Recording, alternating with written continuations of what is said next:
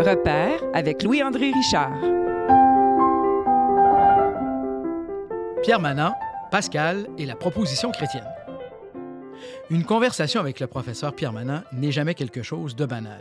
Il met son intelligence au service de la compréhension de la société à laquelle nous appartenons. Dans son dernier essai, Pascal et la proposition chrétienne, le professeur Manant tente de décrypter la pensée de l'auteur des pensées, à savoir Blaise Pascal lui-même. Pierre Manant ne se contente pas de commenter le texte, il y va de sa propre analyse et il nous aide vraiment à décrypter le monde actuel. Je nous vous propose d'écouter et de savourer les propos de Pierre Manant. Cet épisode a rencontré des problèmes techniques affectant la qualité du son, mais nullement la qualité des échanges. Bonne écoute. Nous avons aujourd'hui le plaisir d'accueillir le professeur Pierre Manant. Bonjour Pierre Manant.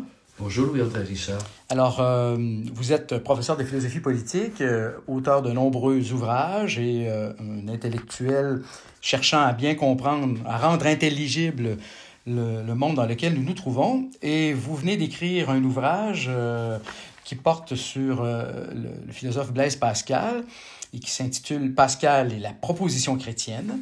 Alors, d'entrée de jeu, je vous cite, on, lit à la page 238 de votre ouvrage, Si nous voulons sérieusement comprendre un auteur, il est nécessaire de prendre au sérieux.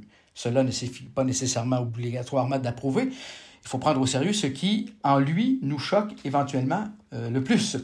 Et à vous lire, on voit bien que vous avez mis en, en pratique cette, cette, maxime. Vous avez vraiment cherché à comprendre, je pourrais dire, de l'intérieur, euh, la pensée, la vie euh, de Blaise Pascal. Alors, d'entrée de jeu, je vous dirais, pourquoi ce titre? Pourquoi Pascal est la proposition chrétienne? Ben parce que aujourd'hui, j'ai le sentiment que, pour toutes sortes de raisons dans lesquelles peut-être nous, nous entrerons brièvement, on ne sait plus du tout ce qu'est une religion, chrétienne ou autre.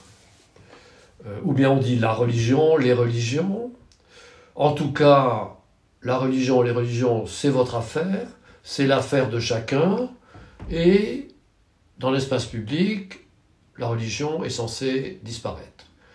Donc, la religion a été à ce point, aujourd'hui, en Occident, séparée de la vie publique, de la conversation publique, de la raison publique, que, au fond, c'est quelque chose qu'on fait dans son petit domestique. Alors, euh, on a quelques rites, on a quelques paroles, euh, on a quelques valeurs, comme on dit, mm -hmm. mais tout cela est dans un flou complet, à tel point que les institutions religieuses, en particulier l'institution catholique, ne sait plus très bien comment se dire, et ne sait plus très bien en quoi elle consiste. Ou alors, euh, terme qui sert à tout aujourd'hui, on parle de valeurs chrétiennes. Donc, euh, on ne sait plus du tout, et ce que j'ai essayé de faire, c'est précisément de faire ressortir qu'il s'agit d'une proposition. Alors, proposition a un sens logique et un sens actif. Donc, proposition, euh, ça dit des choses, mm -hmm. et proposition, ça appelle, ça fait appel à votre attention et à votre choix à votre volonté. C'est quelque chose qu'on vous propose et que vous êtes libre d'accepter ou de refuser. Et donc, la question que je pose avec l'aide de Pascal, l'aide considérable de Pascal, oui, oui. c'est en quoi consiste la proposition que l'Église chrétienne vous adresse et à laquelle vous devez répondre et à laquelle vous répondez nécessairement, même quand vous tournez le dos, puisque c'est une, c'est une réponse. Diriez-vous que cette proposition au temps de Pascal est évidemment toujours valide aujourd'hui, si j'ai bien compris euh, la lecture que j'en ai fait, mais est-ce que en quoi vous, vous distingueriez les temps? L'époque de Pascal versus notre époque et en quoi la proposition de Pascal trouve son actualité aujourd'hui? Euh, il y a des proximités, il y a des rapprochements qu'on peut faire entre l'époque de Pascal et la nôtre, et il y a évidemment des grandes différences. Alors, euh, l'époque de Pascal, c'est l'époque du surgissement à la fois de la science moderne, et donc ce, ce nouvelle, euh, ce nouvel état de la raison en quelque sorte, ce nouvel usage de la raison, euh, comme suffisante à la connaissance du monde, et le monde qui nous est accessible par une compréhension des causalités qui, qui l'organise. Donc la science moderne apparaît et l'État moderne aussi. Et ce sont d'une certaine façon encore ces deux grandes références qui aujourd'hui organisent la vie commune, l'État souverain et la science comme autorité qui, en quelque sorte, la vérité scientifique justifie à nos yeux que la raison soit l'instance ultime des hommes. Donc, de ce point de vue-là, Pascal se trouve dans une situation euh, parallèle à la nôtre. Mhm. Et simplement, il l'éprouve avec plus d'intensité, puisque c'est le moment où Ces, deux, euh, ces deux puissances apparaissent, l'État moderne, l'État souverain et la science moderne. Grande différence, et bien précisément, euh, Pascal fait un effort extraordinaire, mais il n'est pas le seul, à vouloir préciser très rigoureusement en quoi consiste la proposition chrétienne. Et il ne laisse aucun sujet, aucun aspect euh, hors de son attention. Alors peut-être d'ailleurs, parfois certaines des précisions qu'il veut donner, j'en parle un mhm. moment, euh, sont peut-être euh, imprudentes. Ou mhm. il va peut-être au-delà de ce que la religion prescrit ou... prescrit ou oblige à dire. Mais en tout cas, il veut comprendre le plus complètement possible en quoi consiste la proposition chrétienne, sans rien, euh, sans l'affaiblir en rien, tandis que nous, au contraire, nous la floutons de toutes les façons, jusqu'au point où, eh bien, comme je le disais en commençant, nous ne savons plus du tout en quoi consiste la proposition chrétienne, et on voit que même les, les divisions d'opinion qui sont sensibles dans le monde catholique, par exemple, ont beaucoup de peine à se formuler parce que euh, le langage, euh, les contenus de la religion chrétienne sont, sont devenus euh, évanescents. Uh-huh. Et au fond, on, dirait que les motifs d'opposition sont des sensibilités générales, morales. Alors il y a ceux qui sont humanitaires, il y a ceux qui sont identitaires, pour employer des mm-hmm. termes, des termes à la mode, qui évoquent des, des, tendances affectives ou idéologiques, mais on voit bien que euh, dans euh, le symbole des apôtres, il n'est pas question euh, d'humanitarisme ni d'identitarisme. Et donc, voilà, nous sommes comme les disputes religieuses ont conduit aux guerres de religion, et que les guerres de religion se sont faites sur des dogmes, sur des interprétations de certaines propositions de la religion chrétienne, on, tourne le dos en quelque sorte à la précision dogmatique, à la précision intellectuelle, parce que ça occasionne des disputes. Et on craint les disputes théologiques, mm, mm, mm. on craint les passions religieuses, non sans raison, non sans raison. Mais donc, le problème, c'est que, euh, au lieu d'être en garde contre les mauvaises passions, on renonce à toute forme de rigueur, de rigueur intellectuelle. Et aujourd'hui, je crois que beaucoup de catholiques et beaucoup de chrétiens, je, je parle évidemment Pascal et se veut catholique. Je partage cette, intention mhm. pour ma part, mais je crois que la, chose pourrait être, serait dite à autant de, titres pour les autres confessions chrétiennes. Beaucoup de catholiques et beaucoup de chrétiens auraient grand peine aujourd'hui à dire avec sincérité et précision en quoi consiste mhm. leur foi. Absolument. Et quand vous décrivez un peu la, la situation de l'époque de Pascal, moi, une chose qui m'a surprise en, parce que je l'ignorais, c'est euh, sa, critique des, de, la posture des jésuites. Euh, en regardant le fait que les jésuites euh, cherchaient à avoir l'assentiment de tout le monde et que ça diluait l'essence du message chrétien. Est-ce que je me trompe dans cette lecture des choses? C'est ça le, la grande objection de Pascal aux jésuites. Il ne leur reproche pas une corruption euh, de l'intention. Ils ne veulent pas.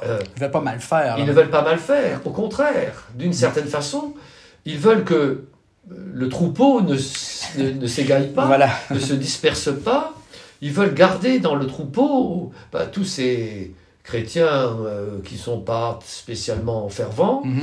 qui, dont, dont, la foi est chancelante et dont l'intérêt pour la religion est, est évanescent. Et donc, ils sont prêts à, en quelque sorte, leur faciliter à ce point les choses que, au bout du compte, ils, euh, euh, comment dire, ils discréditent la religion. Ils ont renoncé à annoncer la religion pour ce qu'elle est. Ils sont prêts à toutes les complaisances Mhm. euh, pour euh, éviter de rebuter le, le troupeau. Donc, son effort consiste à la fois à rétablir le contenu exact de la foi, mais aussi à justifier euh, une certaine façon de le- la présenter, c'est-à-dire une certaine façon de s'adresser aux fidèles et à ceux qui sont tentés d'être infidèles ou qui sont euh, infidèles à- Mhm. à l'Église. Parce qu'on voit bien dès le début, et vous le dites dans les premières pages, que, ça, ça- que le- la proposition chrétienne, que le- le- la réflexion de Pascal s'adresse à tout le monde.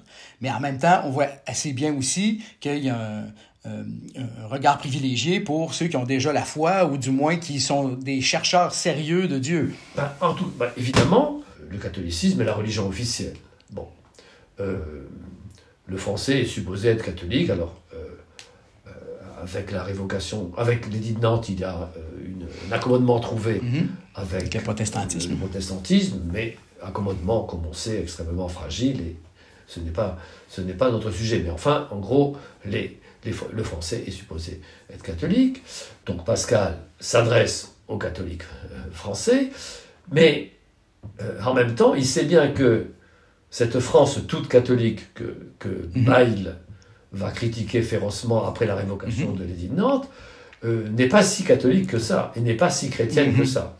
Il a le sentiment très vif et partagé par euh, les, les messieurs de Port-Royal, partagé d'ailleurs par d'une certaine façon par les jésuites, Mhm. c'est que en réalité, euh, tous, ces, tous ces chrétiens de, de nom, ou tous Oui. ces chrétiens de d'obligation, ou de tous ces chrétiens conventionnels, en réalité, sont très tièdes et même euh, indifférents ou franchement athées. Et euh, ce qui est frappant euh, dans ce XVIIe siècle, que rétrospectivement, on intitule le siècle des saints, le siècle catholique, le siècle de la France toute catholique, en réalité, pour Pascal et beaucoup de ses contemporains qui prennent au sérieux la religion, c'est un, un siècle dans lequel l'athéisme est en train de, de l'emporter. Mhm. Donc, il s'adresse, Pascal s'adresse aux catholiques, mais du- je- dirais, et ce n'est pas un paradoxe, il s'adresse à l'athée Mhm. qui est dans chaque catholique et à l'athée qui est dans chaque être humain. Parce que en réalité, on dit, euh, Bergson a dit, le- l'homme est une machine à faire des dieux, on dit l'homme est naturellement religieux, ben, peut-être, mais en, réalité, on peut dire aussi inversement, que dans la façon dont la vie humaine est réellement conduite en pratique, dans toutes les civilisations, eh les êtres humains accordent en général très peu d'importance au divin. Donc, euh, à une époque, on parlait de l'athéisme pratique, n'est-ce pas? Pascal constate que la plupart des êtres humains sont des athées pratiques.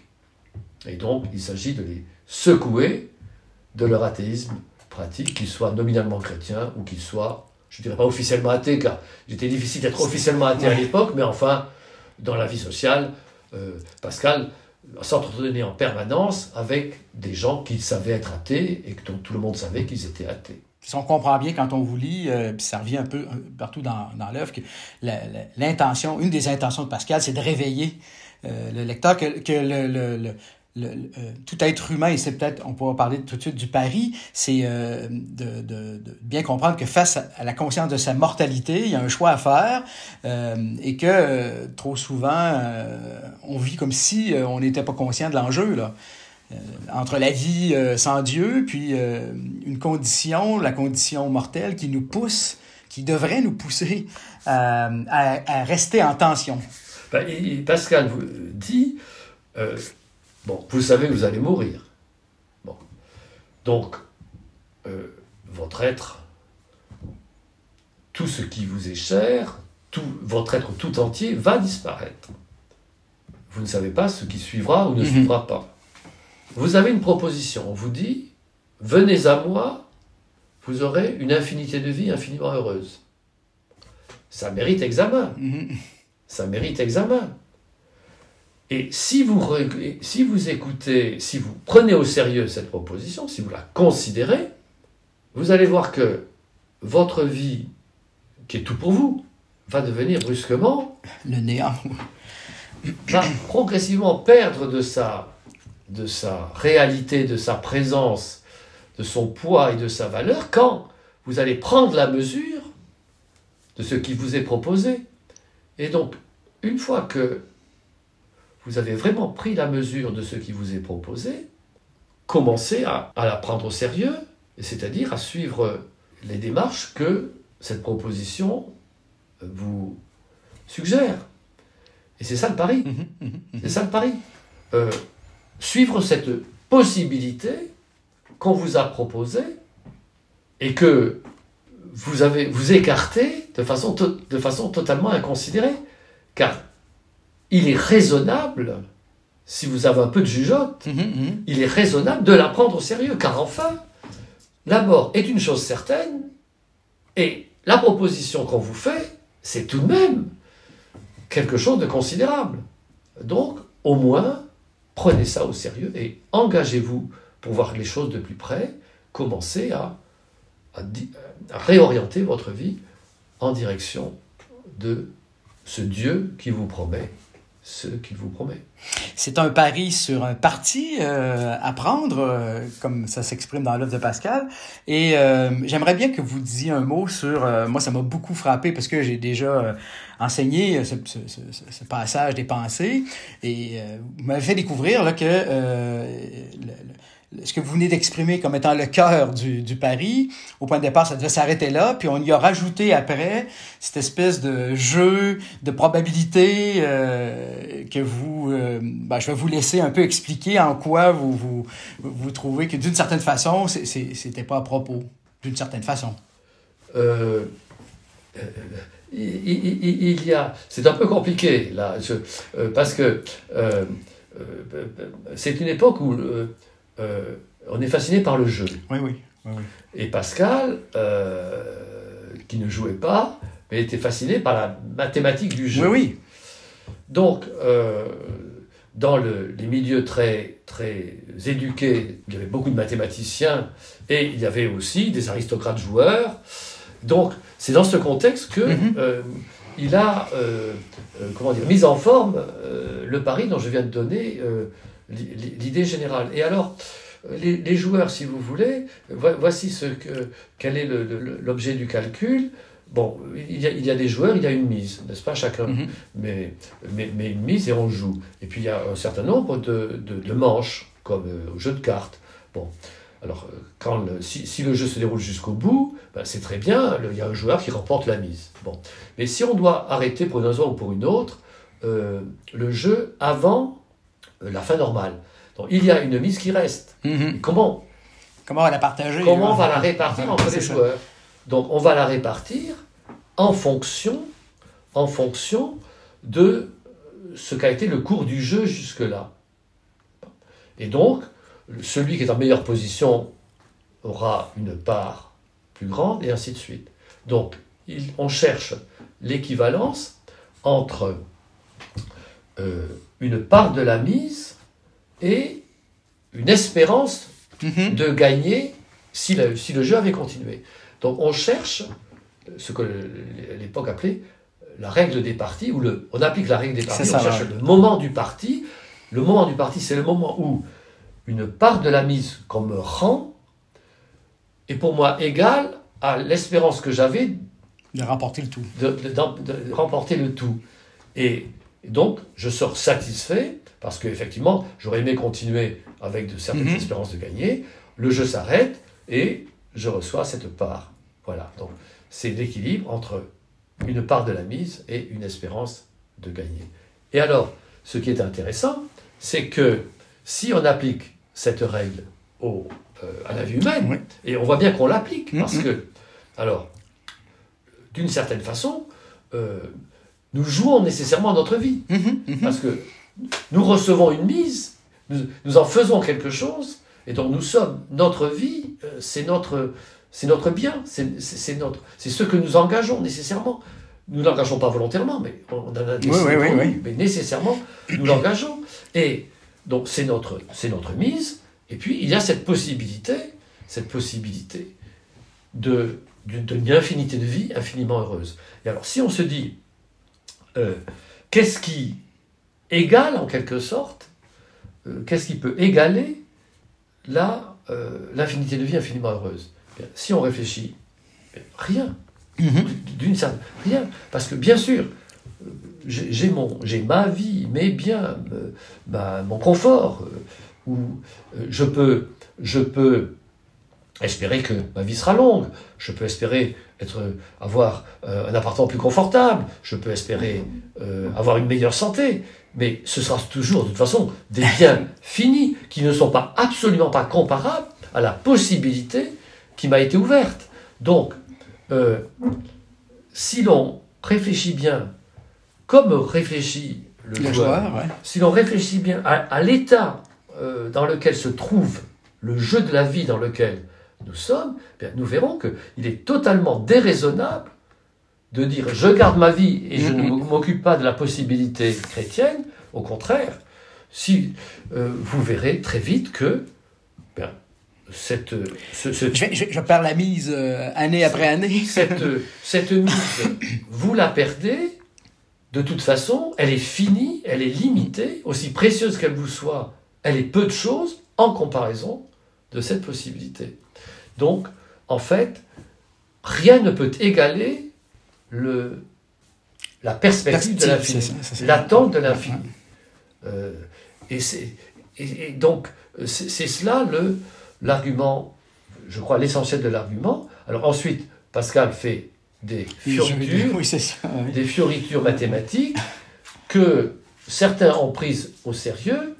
Euh, je crois que euh, il ne faut pas les prendre Non, trop, Trop au sérieux, c'est une façon, c'est une façon de, de, de flatter en quelque sorte, d'utiliser le langage qui plaît, Aux joueurs. qui plaît aux joueurs.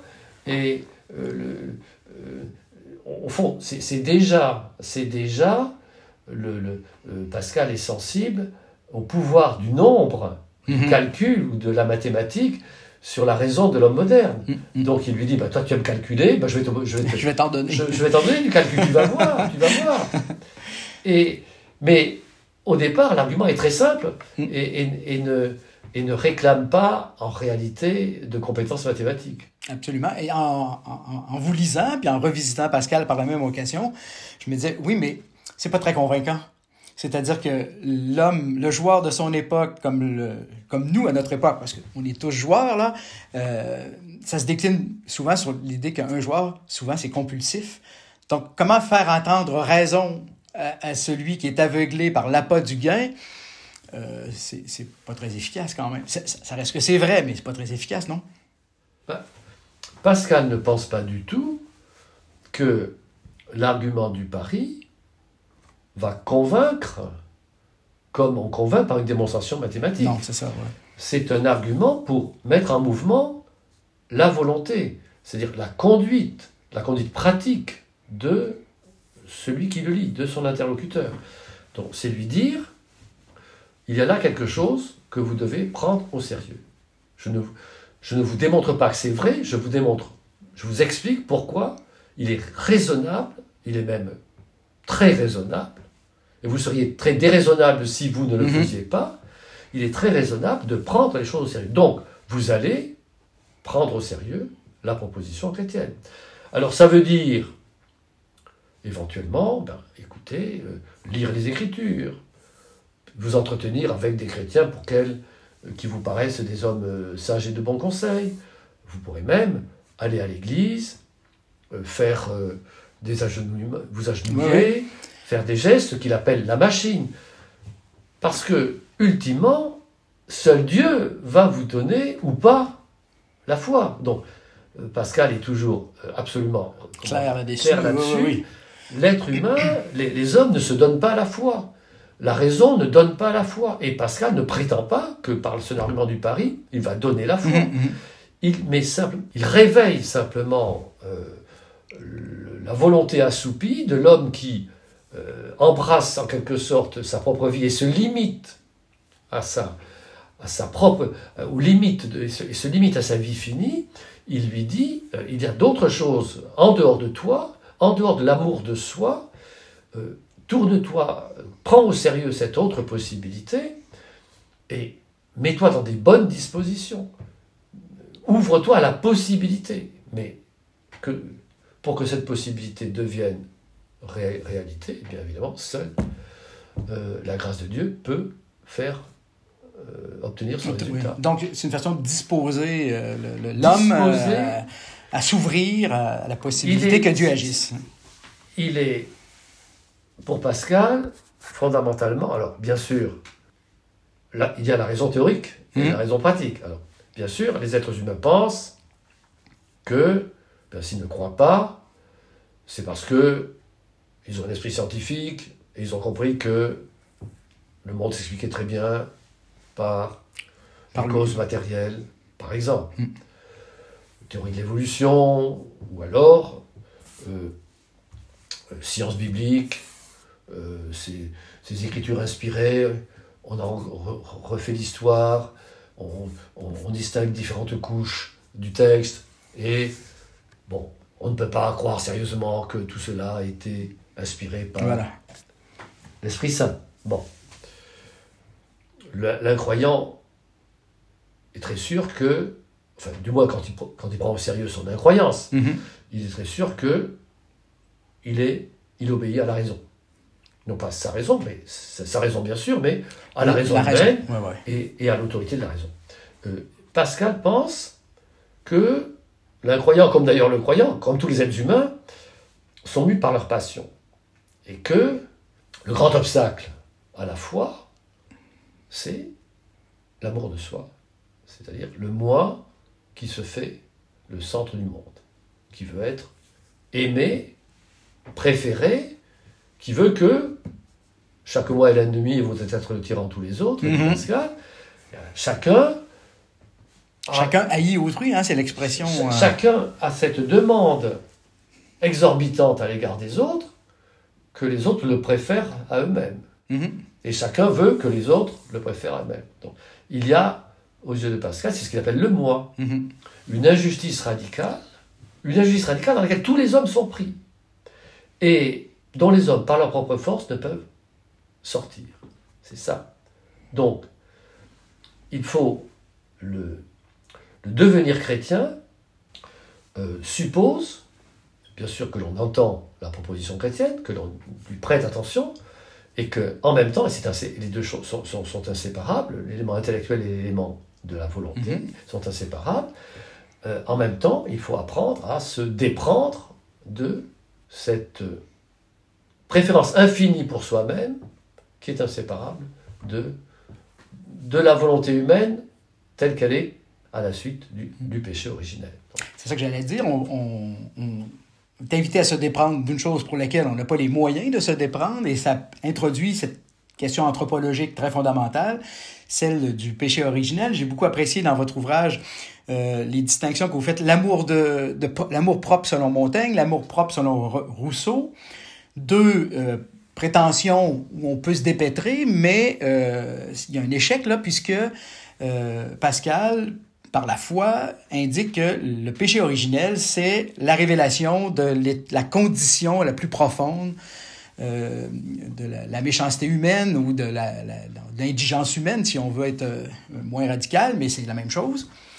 Euh, Oui, il y a, c'est, ça qui est le, le, propre du christianisme, du point de vue, comme on dirait aujourd'hui, anthropologique. Anthropologique. C'est-à-dire qu'il dit deux choses, et à mon avis, si- j'ose dire, c'est ça qui est le plus, euh, le plus intéressant, Mhm. euh, le plus persuasif, parce que c'est ainsi, je crois, que notre euh, expérience est le mieux,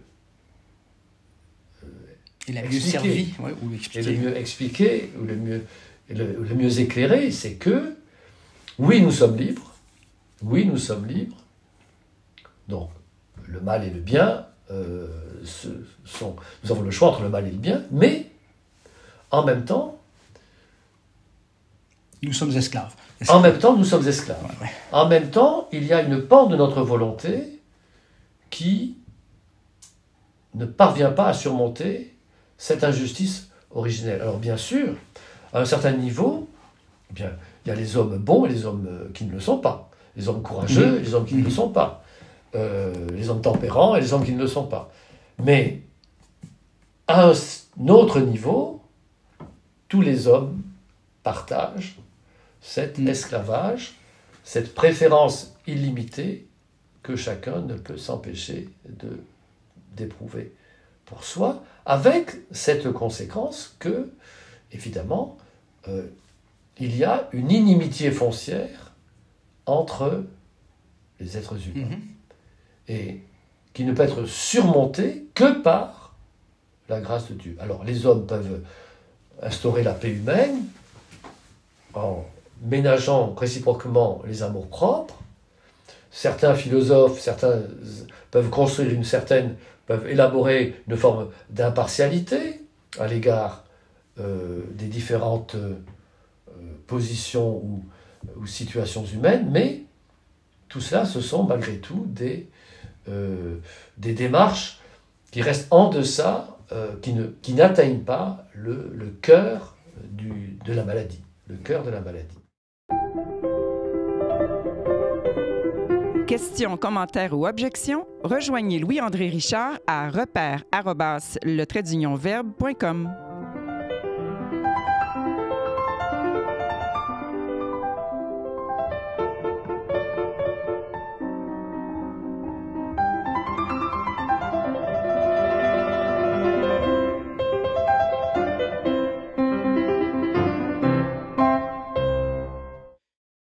Alors, la- vous avez souligné que sans la grâce, dans la perspective chrétienne, on ne peut pas guérir de cette maladie. Mais en lisant, je me disais, mais, mais la maladie elle-même, là, concrètement, là, pour s'en convaincre, pour la constater, ça prend la grâce aussi, non? Bien sûr. Parce que là, euh, j'ai j'ai beaucoup euh, apprécié le fait que les, les, les, les termes sont durs. On haït son prochain. Et c'est réciproque. Et je me disais, waouh, c'est facile à, dire, c'est dur à entendre, mais non seulement entendre, mais s'en convaincre soi-même. Je, vois mal, en tout cas surtout pour l'homme contemporain, que ça puisse avoir un écho quelconque. Je me dis peut-être là aussi, ça prend la, la, grâce qui opère pour dire, voici, tu es très malade, c'est une maladie mortelle, et voilà que tu vois ce qu'il faut pour le découvrir. Euh, bien sûr, là c'est. Il y a, moi, il y a une chose qui me. Il y a deux, deux remarques sur ce point, deux remarques euh, d'expérience. Bon, regardons les- le, le- le- le ton dans lequel se fait le débat public dans nos pays. Mhm. Euh, nous ne nous égorgeons pas, enfin, sauf quand il y a des attentats. Mhm. Mais euh, je veux dire, la vie, ce euh, la vie sociale est relativement pacifique. Oui, oui, oui. Mais regardons la façon dont nous parlons les uns des autres. Chaque jour, il y a des dénonciations sanglantes de tel ou tel. Et comme je, je- je dis volontiers, nous nous damnons réciproquement les uns les autres constamment dans notre Mhm. société. Nous passons notre temps à exclure de l'humanité euh, ceux que nous considérons comme les ennemis de l'humanité. Mhm. Bon. Si c'est pas l'inimitié, ça y ressemble. Et une inimitié vraiment en permanence active. Nous avons Et très violente. tout ce qu'on dit sur les réseaux sociaux.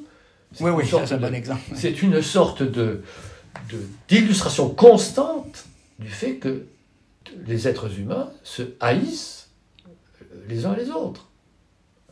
Et puis, ça, c'est la tonalité générale de la Mhm. vie sociale. Et ensuite, ce qu'on voit dans les vies privées, comment eh bien, ce qui paraissait amour se transforme en haine, inexpiable, ou en tout cas, euh, bon, tout ce que le, la vie euh, telle qu'elle est vécue par euh, les êtres humains aujourd'hui, les récits de vie donnent, donnent sans cesse à voir l'alternance entre ce qui semble l'amour et ce qui ressemble bien à la haine, Mhm. et cela suggère que les êtres humains, avec tout leur, le goût de leur propre passion et le goût de leur, euh, le goût si particulier qu'a pour chacun sa propre vie, ne savent pas trop ce qu'ils aiment ni ce qu'ils haïssent, euh, ne savent pas trop aimer ce qu'ils aiment et euh, laissent sans doute à la haine, car il faut employer ce terme, Oui, sans doute à la haine une part bien trop grande dans leur vie. Mais en- encore euh, une fois, je me, dis- je me disais, mais c'est quand même. euh, si on, on atteint cette lucidité pour soi-même, de se reconnaître haïssable, euh, comment ne pas sombrer dans le cynisme, sinon parce qu'en même temps qu'on redécouvre notre condition, notre maladie, on a déjà la cure du médecin qui euh, agit en même temps, sinon on devient cynique et Oui, fermé à tout, non? Mais il- il- il- il- je dirais, il y a, il y a un cynisme honorable, si, vous- si vous voulez. oui, je oui. dirais, il y a un cynisme honorable des gens qui, qui, qui, qui pensent comme Pascal, qui dit que de toute façon, ne faisons pas semblant de Mhm. pouvoir aimer le prochain. Bon, soyons bienveillants, soyons bienveillants, euh, traitons, traitons-les honnêtement et avec justice, euh, euh, ne, mais ne nous faisons pas d'illusions sur nos intentions et sur nos sentiments véritables. Et je dirais que cette position, encore une fois, peut être honorable si elle n'est pas un prétexte pour, précisément, je dirais, être injuste avec son prochain, ou exploiter son prochain au motif que de toute façon les hommes sont méchants. Donc, euh, mais, mais euh, de fait, euh, là, euh, c'est là que, ce- que, que, en effet, intervient le propre du christianisme, c'est de dire, ben, on peut surmonter cette euh, inimitié foncière, cette absence foncière de véritable amour, cette absence foncière de véritable euh, désintéressement en quelque sorte.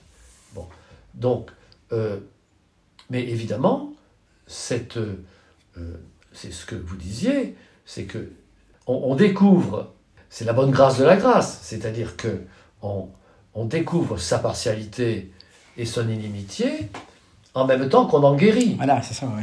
dans le le meilleur point. des cas, bien entendu. Mm, mm. Parce que on sait bien que aussi le, la religion, chrétienne ou autre, peut devenir aussi, à son tour, un prétexte, Oui, un motif d'inimitié. Et On peut refuser le remède aussi, hein? on est très sensible aujourd'hui, enfin Ouais. depuis des siècles, Ouais. à cet aspect des choses, mais qui est un aspect des choses. Mm, mm. Mais si on suit euh, réellement le, le, le mouvement du, du- ce que j'appelle le devenir chrétien, ce que j'appelle après Kierkegaard, parce que l'expression me paraît parlante, Ouais. on n'est pas chrétien, euh, devient. On devient chrétien, et on ne cesse de le devenir, et il y a un moment où, bon, euh, où la mort met, met un terme à notre Mhm. progrès, Mhm. si progrès il y a.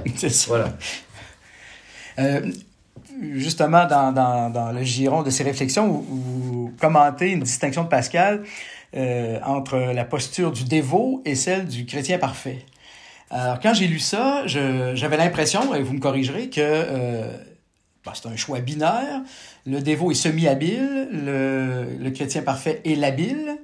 Et j'attendais comme une espèce de voie moyenne, j'attendais comme une troisième voie, pour après ça me dire, mais dans le fond, Pascal suggère que euh, le, le chrétien parfait, je trouve que l'expression est douteuse, là, euh, est le modèle du vrai chrétien. Alors, est-ce que je me trompe? euh, ou... Puis pourquoi j'attends cette troisième voie? C'est une lubie ou il y a quelque chose là-dedans? Il y a des, des- des discussions sur, euh, sur ce- le sens de ces termes. Ce que, ce que je, je soutiens, alors je me trompe peut-être, et le- les pascaliens vont peut-être me, rou- me rouer de coups, euh, mais c'est que euh, ce, sont, ce sont des termes propres à Pascal. Oui, oui, oui. Euh, et en tout cas, ce qu'il appelle le dévot, c'est pas le faux dévot. Non, oui, oui, ça va, oui. C'est pas, pas un défaut. Non, c'est pas le faux dévot. c'est, ce n'est pas simplement. Alors, on peut dire c'est une version chrétienne du demi-habile, mais euh, Pascal dit le, le dévot, à la différence, a une, un motif propre, une lumière propre que n'a pas le demi-habile. Donc, le dévot n'a pas tort de juger sévèrement Mhm. euh, Celui la- qui ne croit pas. Ou... la, la vie humaine telle qu'elle est conduite autour de lui. Mais euh, ce que il ne, d'une certaine, ce qu'il ne euh, comprend pas, en quelque sorte, c'est à quel point le péché, que le christianisme lui permet de découvrir dans sa noirceur, à quel point le péché est euh, tissé dans la vie humaine, et que Mhm. donc euh, il ne peut pas, euh, en quelque sorte, utiliser la nouvelle lumière, enfin, en tout cas, il est imprudent Mhm. d'utiliser la nouvelle lumière qu'il qu'il éclaire pour, en quelque sorte, euh, porter condamnation sur la société qui l'entoure, porter un jugement à l'emporte-pièce sur les mécréants, et pour euh, viser à une sorte de, de, de mise en ordre de la société euh, au, nom des, au nom des vérités chrétiennes, parce que même si ce sont des vérités, l'être humain n'y accède que difficultueusement, et donc euh, la, la, la posture du, euh, du parti religieux, en quelque sorte, Mhm. euh, la religion, quand elle devient un parti, d'une certaine façon, éloigne de la charité et éloigne du discernement. Et éloigne du discernement. Tandis que, alors, le chrétien parfait, c'est pas, le- c'est pas, euh, ce n'est pas le saint. Ce, ce n'est pas le saint. ça. Ok, ok, bien, bien. Je- parce que je- le, le saint peut se conduire comme le chrétien parfait. il y a des saints qui se sont conduits comme, Comme le- des dévots. comme- comme les dévots. Ah oui, ok. ça je crois. Ouais, ouais, je ouais. crois. Alors, le chrétien parfait, je, je, je- je conjecture que euh, il a les mêmes lumières que le dévot, il croit, le, il est rapporté par le christianisme, mais il a une autre lumière supérieure, comme dit Pascal. Et Quelle est cette lumière supérieure? Est-ce qu'elle est religieuse ou est-ce qu'elle relève d'une sorte de prudence? Elle est aussi religieuse quand même. C'est aussi une lumière chrétienne ou une, un rayon de la lumière, un nouveau rayon de la lumière chrétienne, je ne sais pas comment il faut dire.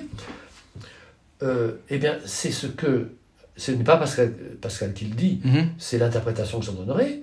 Eh C'est le, c'est le- le- euh, l'idée du, du bon grain et de l'ivraie qui poussent ensemble Mhm. dans le Mhm. champ de la lumière. oui, oui. C'est ça. Le chrétien, le chrétien parfait a le sentiment que euh, le seul Dieu, seul Dieu euh, Juge et. au, juge- au jugement discernera, comme on disait au XVIIe siècle, Mhm, mhm. discernera le bien et le mal euh, en, chacun, chacun. et dans l'ensemble de la vie humaine. Mais dans la mesure où euh, et le bon grain poussent ensemble, euh, il faut être prudent dans la manière dont on se rapporte aux autres êtres humains et ne pas, et ne pas euh, asséner la religion en oubliant d'une certaine façon que ceux qui l'assènent aussi et Ils sont avec- porteurs de la même euh, faiblesse. ne sont aussi porteurs de la même faiblesse. Et évidemment, tout ceci est très délicat. Ce sont donc Pascal est à la recherche est à la recherche d'une proposition extrêmement vigoureuse, extrêmement vigoureuse de la vérité chrétienne, dont il ne veut rien euh, retrancher, exactement, dont il ne veut rien retrancher, et en même temps, et en même temps, ne pas transformer la proposition religieuse en euh, une sorte de, de, de doctrine qui va conduire à distinguer les amis et les ennemis. Mhm, Et mhm, mhm. Une doctrine qui va nourrir l'inimitié sociale, la méfiance sociale ou, euh, euh, comment dire, une imposition euh, d'un ordre chrétien qui sera officiel, mais derrière lequel se cacheront, se- il y aura autre chose que simplement les vertus chrétiennes ou la ferveur religieuse. Il y aura nécessairement le vieil homme qui prend- reprendra la main. Toujours, car euh, ça, c'est le. D'une certaine façon, euh, la corruption que même le christianisme, que les chrétiens font voir, et que- et qu'on leur reproche à juste titre, mais dont on fait la réfutation de leur doctrine, je- je- démarche que l'on comprend, jugement que l'on comprend, mais d'une certaine façon, Je ne dirais pas que ça, que ça confirme leur doctrine, mais enfin en tout cas, euh, c'est un élément essentiel de leur doctrine que le péché n'est surmonté que par la grâce. Que par la grâce, et une grâce que nous ne cessons de fuir, Hum, de hum. refuser et de retourner contre elle. Euh, donc, euh, là, quand on mesure la difficulté du chemin, la gravité du péché, le besoin impérieux et urgent de la grâce, on réussit à combiner, en tout cas le chrétien parfait réussit à combiner Le, le don reçu et la manière de. la de- prise au, la prise au sérieux intense des enjeux, de l'urgence du salut, et en même temps, euh, n'oublie pas tout ce qu'il partage avec ceux auxquels il s'adresse. Voilà, ouais. En paix avec le monde. euh, l'entoure. auxquels il s'adresse. Oui, tout, tout est vrai. euh, je veux dire, euh, on peut décrire le monde. Mm. Euh, D'ailleurs, on n'est pas obligé d'être- un, un chrétien euh, janséniste Mm. pour décrire le monde sous de noires couleurs. Euh, lisons Céline, par exemple. Bon, donc, on peut euh, décrire ce monde sous les plus noires couleurs. C'est le péché règne, le péché, se dé- le péché se déchaîne, le péché triomphe, et en même temps, c'est dans ce monde qu'il y a euh, les actions courageuses, les, les héroïsmes, les, les dévouements naturels, ou alors euh, suscités euh, par la grâce. Donc, le, le, le monde a cette, euh, cette extraordinaire, euh, c'est cet extraordinaire mélange bien, de ce que euh, les, de ce que la, euh, la, euh, la parabole euh, du, Bon grain du de bon de livret. exprime d'une façon, d'une façon admirable et d'une certaine façon, ce sont les paraboles de l'évangile qui expliquent le mieux Mhm. la vie humaine. Et dès qu'on essaie de les mettre dans d'autres mots que ceux dans lesquels elles nous ont été livrées, euh, on, On perd quelque on chose. perd quelque chose. Absolument, ouais, On perd quelque chose. Mais voilà, euh, celui, le, le, le chrétien parfait, je dirais, je, je, je résumerai ainsi, euh, il sait que le bon grain est livré. On ne peut pas imaginer plus différent que le bon grain est bon et que l'ivrée Mhm. est épouvantablement mauvaise. Mhm. Mais il sait aussi qu'ils poussent ensemble C'est ça. dans le champ de la Et qu'il ne faut pas arracher avant de. Et qu'il faut Avant faire la attention en maturité. arrachant, ça. ouais. en arrachant, en arrachant le Ouais. que l'on arrache aussi le bon grain. Vous avez un chapitre sur euh, le langage de l'Évangile euh, que j'ai trouvé euh, très intéressant aussi, puisque vous parlez des, des, des paraboles. Et euh, dites-moi un mot sur justement la, la- la- cette particularité bien spéciale que euh, la littérature de l'Évangile. Ça, c'est, c'est, c'est pas moi, si j'ose dire, c'est Pascal. Oui, c'est hein, toujours qui- Pascal, c'est vrai. Excusez-moi. J'ai un chapitre qui s'inti- qui s'intitule Le style de l'évangile. C'est ça le style, voilà. Mais c'est, c'est, c'est une formule de Pascal. Oui, oui. Et il dit bien, il dit, enfin il dit, il dit de façon surprenante, euh, il dit de façon surprenante que il parle du style froid de, des, des, écri- des, des historiens évangéliques. Donc, il, il attire notre attention sur la manière dont euh, les évangélistes rendent compte de la vie de Jésus. Et euh, il montre que euh, à quel point ils ne sont pas des sectaires euh, agités, excités, euh, emportés par la passion.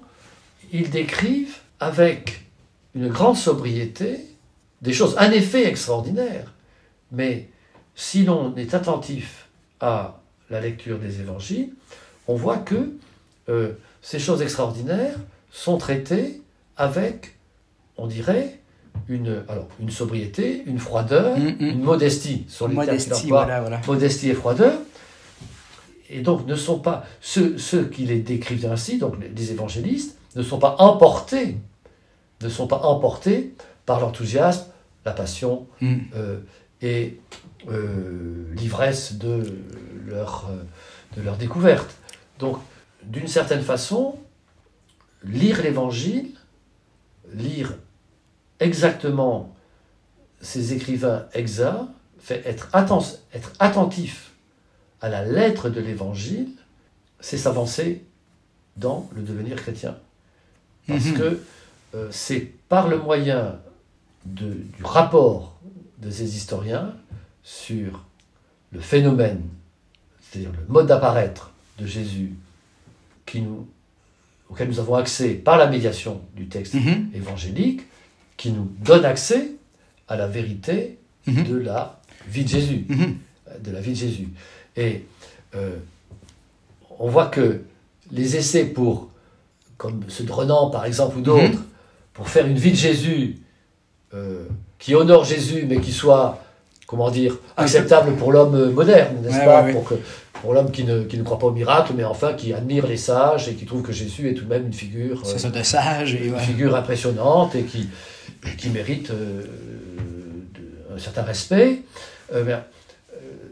ce sont des euh, euh, à côté d'une lecture littérale mhm. de, du texte lui-même. Du, texte, du, texte lui-même, euh, dans lequel tous les détails sont significatifs et, encore une fois, élargissent mystérieusement, mais de façon perceptible mhm. par le lecteur attentif, élargissent mystérieusement notre connaissance de Jésus-Christ, mhm.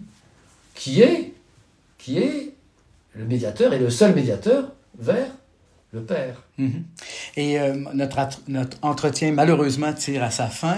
Il y a des thèmes qu'on ne pourra pas aborder, mais c'est intéressant de revisiter, comme vous l'avez fait, euh, les, les, trois ordres, l'ordre de la chair, euh, l'ordre de l'esprit, l'ordre de la charité. Euh, je pense qu'on a intérêt, pour le monde actuel d'ailleurs, à être capable de voir à la fois, mais surtout les, les, logiques, les cohérences à l'intérieur de ça, et puis l'influence que la charité peut avoir sur le reste, et vice-versa. Euh, vous avez aussi évoqué la question de la grandeur naturelle, la grandeur d'établissement. Ça aussi, c'est quelque chose euh, de, de très important, mais euh, pour aller vers la fin, euh, c'est à la toute fin de, de votre ouvrage où vous, euh, nous, vous revisitez la, la, la, conversion, on peut dire, de Pascal. Ce moment privilégié et singulier où il s'est tourné vers la grâce. Et heureusement que ce moment arrive parce que dans, il y a comme dans votre livre, j'avais l'impression, en le suivant, le lisant le plus attentivement possible, que euh, il était bien construit parce qu'il y a une espèce d'effet maïeutique, toujours, où on revient, Pascal revient en fait, euh, sur euh, la, nécessité d'être en tension, la nécessité de prendre conscience de notre, notre péché, de notre faiblesse.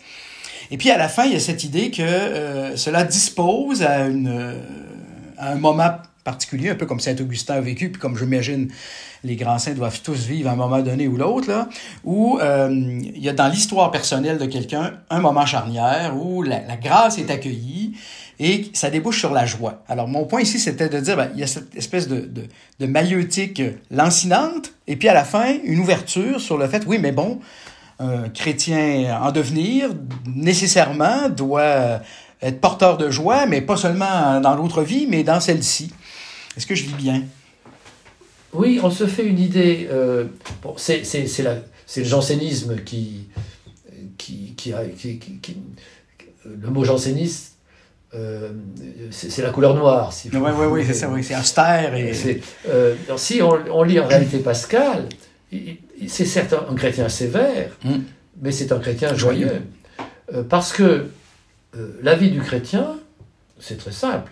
C'est une fois que il a été branché, si j'ose dire, sur la grâce, ben, on suppose nécessairement, euh, on n'est pas chrétien si à un moment on n'a pas reçu et accepté la grâce. Et donc, toute la tâche du chrétien, c'est de garder, c'est de garder la grâce, de garder l'attention à Dieu et le contact avec Dieu, et c'est de ne pas en être séparé. Mm-hmm. C'est que je n'en sois jamais séparé, c'est le leitmotiv de Pascal. Alors, ceci, ce n'est pas du tout euh, une expérience mystique au sens des visions mystiques, on comprend, au sens de Sainte Thérèse par exemple, mais c'est une un sentiment de la présence de Dieu, mais qui est une présence qui n'est pas simplement affective, c'est une, c'est la conduite de Dieu, c'est la, c'est la présence de Dieu, la grâce de Dieu qui accompagne la conduite.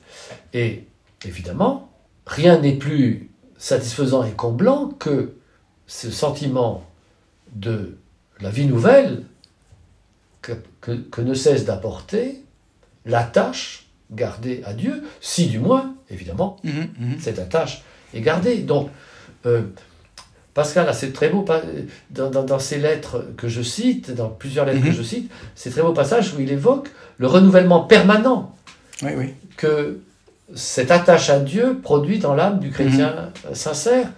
Et donc, euh, oui, euh, c'est une. Les, les sacrifices qui, qui vont avec la vie chrétienne, ou les règles, les sacrifices, les, les rigueurs éventuellement qui vont avec la vie chrétienne, euh, sont simplement la condition de cette vie nouvelle Mhm. qui ne cesse de se renouveler dans la tâche gardée à Dieu. Et dans ce cas, alors le- la peur euh, ou la crainte de l'enfer dans le langage Mhm. ordinaire, c'est la crainte de perdre perte, Dieu, perte mais c'est une crainte qui n'a rien de pathologique, contrairement à ce que l'on dit. C'est la crainte de perdre le bien Voilà, oui. que l'on, auquel, on a, auquel on a accès. Oui, Donc, oui. C'est la crainte la plus légitime qui soit. Euh, les gens ont peur, on, ne leur reproche pas de craindre de perdre la santé, de perdre leur Mhm. fortune, sans parler de perdre leurs proches. Bon, donc pourquoi euh, les chrétiens n'auraient-ils pas le droit de craindre de perdre Dieu, c'est-à-dire de perdre le lien, Oui, oui, la euh, hein Arrêt- grâce? euh, dans, dans, dans, dans un registre humain, c'est une façon d'expliquer, c'est la, la, peur de perdre l'ami, le- le- la peur de décevoir. Quand, la relation est amicale, on, on, Oui, on est préoccupé absolument. par le fait de dire non, je- je ne veux pas décevoir celui que j'aime ou Oui, celle oui. que j'aime, selon. Oui, oui. Oui, oui, oui, bien sûr, bien sûr. Bien. Alors, écoutez, Pierre Manant, on, on pourrait en faire encore cinq heures, mais les, les choses étant ce qu'elles sont, on doit s'arrêter ici. Euh, D'abord, je vous remercie de votre générosité euh, habituelle. Euh, je ne saurais trop inviter les auditeurs à lire votre livre, parce que vraiment, la lecture permet d'aller encore beaucoup plus profondément dans la pénétration de la pensée de Pascal. Et euh, ben, je vous remercie euh, de Merci. vous être prêté au jeu. Merci à vous.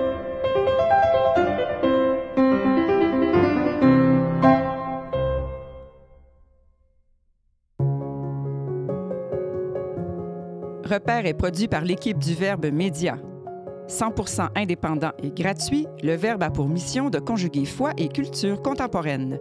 Visitez leverbe.com pour découvrir toutes nos productions et faire un don.